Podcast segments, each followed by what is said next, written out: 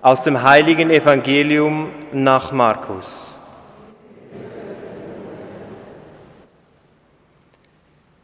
In jener Zeit kam ein Aussätziger zu Jesus und bat ihn um Hilfe. Er fiel vor ihm auf die Knie und sagte, wenn du willst, kannst du mich reinmachen.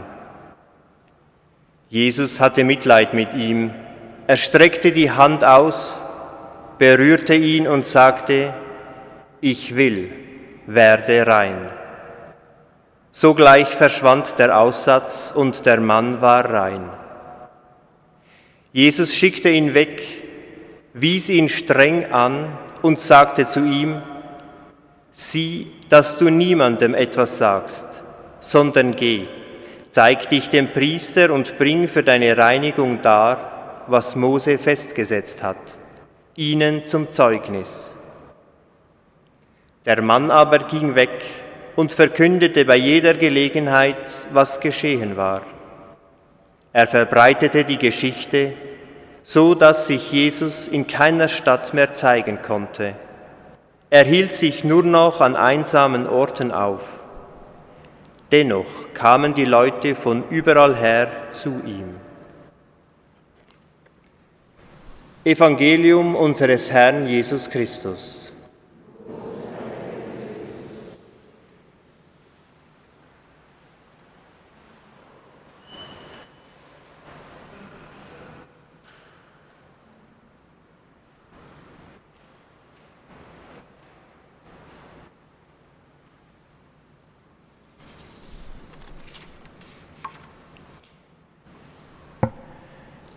Liebe Schwestern und Brüder, die Weltgesundheitsorganisation definiert Gesundheit als ein Zustand des vollständigen körperlichen, geistigen und sozialen Wohlergehens und nicht nur das Fehlen von Krankheit und Gebrechen.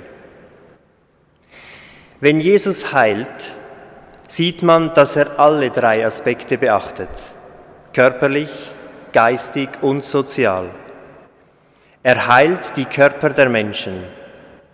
Das ist meistens das Spektakulärste und viele Menschen bleiben bei diesem Aspekt stehen. So wie zum Beispiel der, Gelähmt, der Geheilte vom heutigen Evangelium. Er verkündet überall, dass er geheilt wurde und dass das ein Wunder ist. Doch Jesus heilt nicht nur körperlich, sondern eben auch geistig. Das sieht man besonders gut bei der Heilung vom Besessenen von Gerasa, der sich selbst immer wieder verletzt und laut herumschreit und dann zu Jesus hinläuft und sagt, was habe ich mit dir zu tun, Jesus, Sohn des Höchsten? Ich beschwöre dich bei Gott, quäle mich nicht. Jesus hat nämlich zu ihm gesagt, verlass diesen Menschen, du unreiner Geist. Und dann, was das Spannende ist, dann spricht Jesus zum Dämonischen. Er sagt, wie heißt du? Und er antwortet, mein Name ist Legion, denn wir sind viele.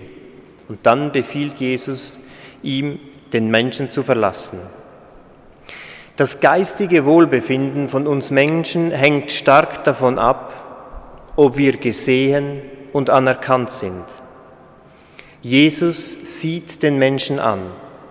Er sieht sogar die Dämonen an oder das Dämonische, die Teile von uns, die unerlöst sind. Er sieht den ganzen Menschen an. Und er schenkt dem Menschen bis in sein tiefstes Innere hinein Aufmerksamkeit. Er sieht nicht nur die Oberfläche des Menschen,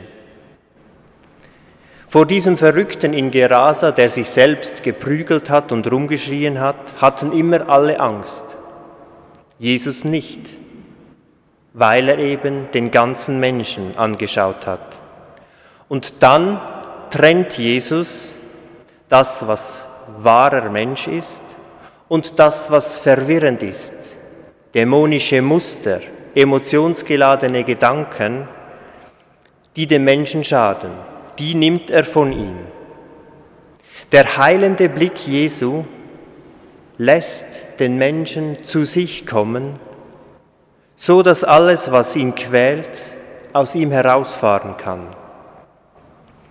Das ist die Heilung des geistigen Aspektes. Und er heilt den sozialen Aspekt. Das sieht man sehr schön bei der gekrümmten Frau oder bei dem Mann mit der verdorrten Hand.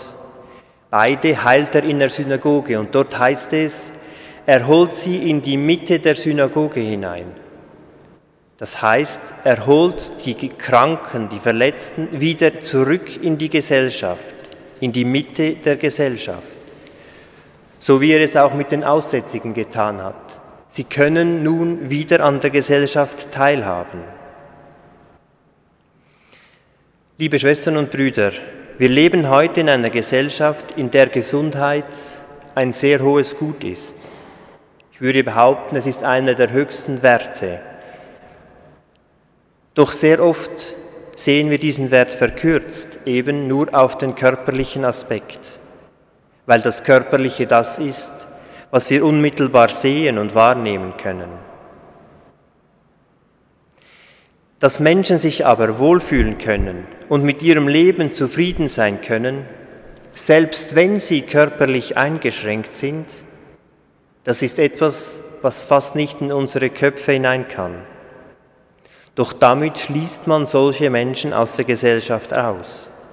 Als Beispiel. Es gibt Menschen, die querschnittgelähmt sind und im Rollstuhl unterwegs sein müssen. Wenn man diese Menschen bemitleidet, tut man ihnen oft keinen Gefallen, denn man stülpt ihnen gleichsam eine Opferrolle über, die sie vielleicht gar nicht haben. Ja, es gibt Menschen, die zufrieden sind, die erfüllt sind in ihrem Leben, auch wenn sie körperlich eben behindert sind. Wir sind es dann, die diese Menschen krank machen, wenn wir sie nur nach dem Äußeren beurteilen. Wir sollten immer in das Innere, das Ganze des Menschen schauen. Ich finde, wir dürfen nicht nur nach dem körperlichen Gesundheit gehen, sondern eben auch nach dem geistigen und sozialen Wohlbefinden. In dieser Pandemie heute ist eines der Probleme, so glaube ich, dass wir keine guten Maßstäbe haben für geistiges und soziales Wohlbefinden. Wir können nur messen, wer am Virus erkrankt ist oder wer nicht. Und niemand will die Verantwortung tragen, wenn jemand stirbt, weil zu wenig Betten vorhanden sind im Spital. Selbst wenn es Menschen gibt, die sagen, ich will nicht mehr an der Maschine gehängt werden, ich glaube an die Auferstehung und ich könnte jetzt gehen. Heute darf man fast nicht mehr sterben. Wenn es irgendwie möglich ist, den Körper zu erhalten, muss er erhalten werden. Ich finde das eine unglaublich schwierige Diskussion, weil auf der einen Seite, finde ich, sollen alle leben, die leben möchten und leben wollen, und auf der anderen Seite gehört der Tod eben auch zum Leben dazu.